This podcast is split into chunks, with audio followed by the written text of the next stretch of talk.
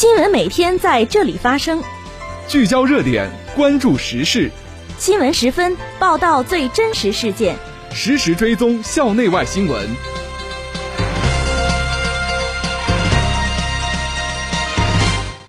听众朋友，下午好，欢迎收听今天的新闻十分。今天是二零二一年三月二十二号，星期一，农历二月初十。今天夜间到明天白天，聊城地区天气晴，气温三度到二十一度。今天是世界水日。首先，让我们关注历史上的今天。一九四五年三月二十二号，阿拉伯国家联盟成立。一九九九年三月二十二号，我国与科威特建交。这次节目的主要内容有：济南文旅发展集团来我校洽谈合作。辅导员协同创新社区举办二零二一年首期工作论坛。习近平向哥伦比亚民众发表视频讲话。俄罗斯外交部长拉夫罗夫今日起对中国进行访问。下面请听详细内容。首先是校内新闻。近日，济南文旅发展集团有限公司党委书记、董事长修春海一行六人来访。校领导关延平、王昭峰、胡海泉、白青在第三会议室热情接待了客人。修春海介绍了济南文旅集团的定位、发展情况和资源优势。济南文旅集团主要负责济南市文化、旅游、体育产业资源整合、建设、运营、项目投融资和城市文化旅游产品品牌对外推广等。希望与我校相关单位和专业对接。在文创、旅游等服务项目上进行合作。校党委书记关延平介绍了我校专业设置、人才培养、社会服务、教学研究等情况。他表示，欢迎社会企业参与到学校发展建设中来，双方可借助各自优势资源，加强交流与合作，搭建校企合作发展平台，深化产学研融合，携手推进文化创意等产业的成果转化。助力双方高质量发展。近日，为深入学习贯彻习近平新时代中国特色社会主义思想，习近平总书记关于大学生思想政治教育工作的讲话精神和有关论述，全面贯彻落实学校二零二一年工作部署，贯彻落实校党委书记关延平在二零二一年学生工作部署会上的讲话精神，不断加强辅导员队伍建设。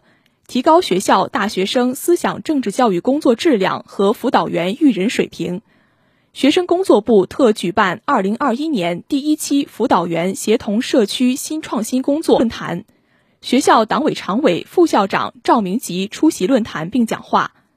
论坛由学生工作部部长冯泽静主持，学院辅导员代表二十余人踊跃发言。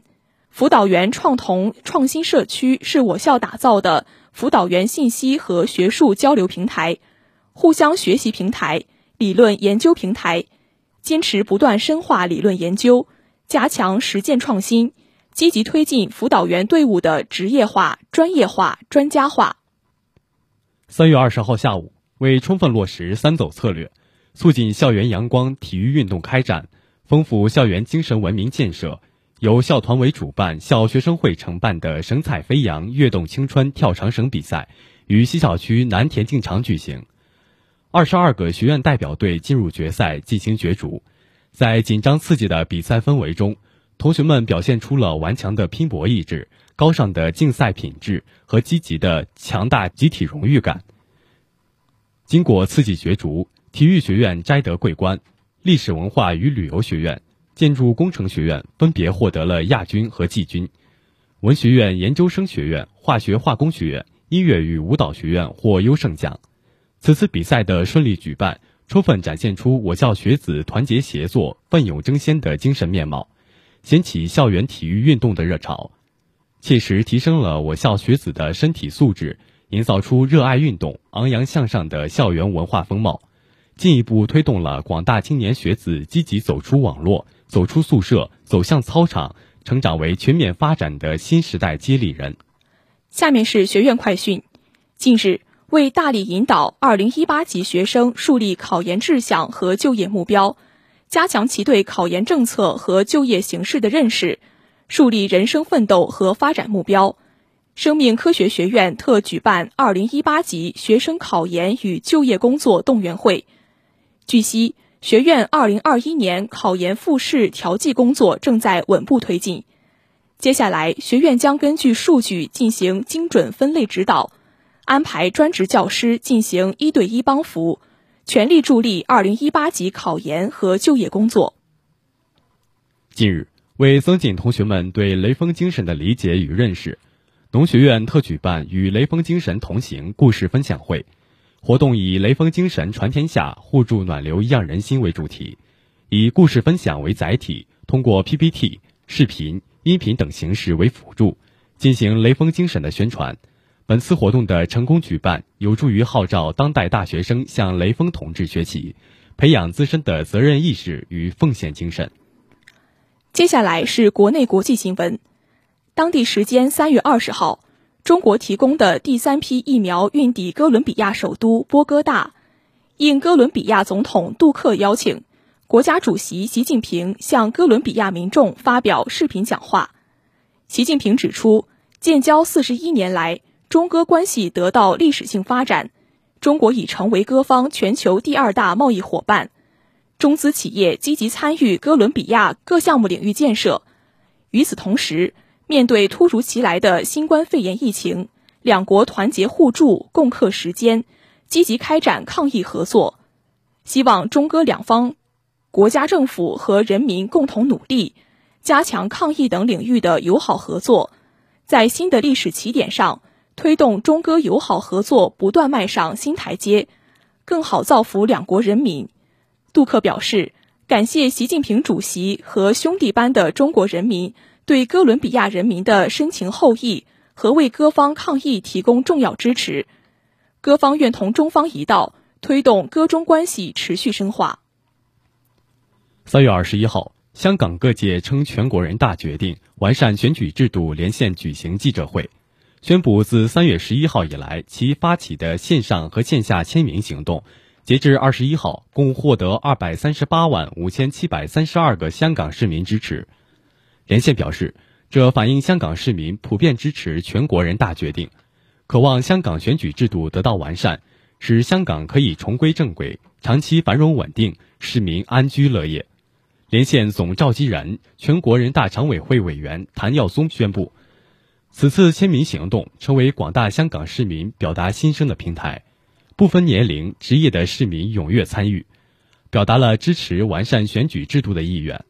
从中可以感受到大多数香港市民热切期盼通过完善选举制度，落实爱国者治港，提升特区政府施政效能的正能量。三月二十一号。中国睡眠研究会主办的世界睡眠日第三届中国睡眠产业峰会在北京开幕。今年“三二一”世界睡眠日中国主题为“良好免疫源于优质睡眠”。本次峰会以科技创新扩圈为主题。原卫生部副部长殷大奎表示，希望遍布全国各级医疗机构的睡眠中心，在加强睡眠知识普及、推动睡眠科技创新。鼓励各方力量整合，这以上三方面发挥重要作用。中国工程院于梦孙做题为“对中国睡眠企业的建议”主旨发言。他认为，要从自然状态睡眠监测为切入口，进行整体健康功能状态评价，进而提升自身组织功能态水平为目的的调控措施，这才是健康医学模式。当天。中国睡眠研究会与健康企业进行签约。三月二十二号至二十三号，应国务委员兼外交部长王毅邀请，俄罗斯联邦外交部长谢尔盖·拉夫罗夫对中国进行访谈。二十二号，拉夫罗夫正式开启访华行程。在临行前，拉夫罗夫接受了总台记者的采访。谈到中俄双边关系，拉夫罗夫表示，当前中俄关系处于历史最好水平。他认为。中俄协作的模式不受意识形态限制，极具自身价值，也不受国际形势变化等因素影响，不针对任何第三国。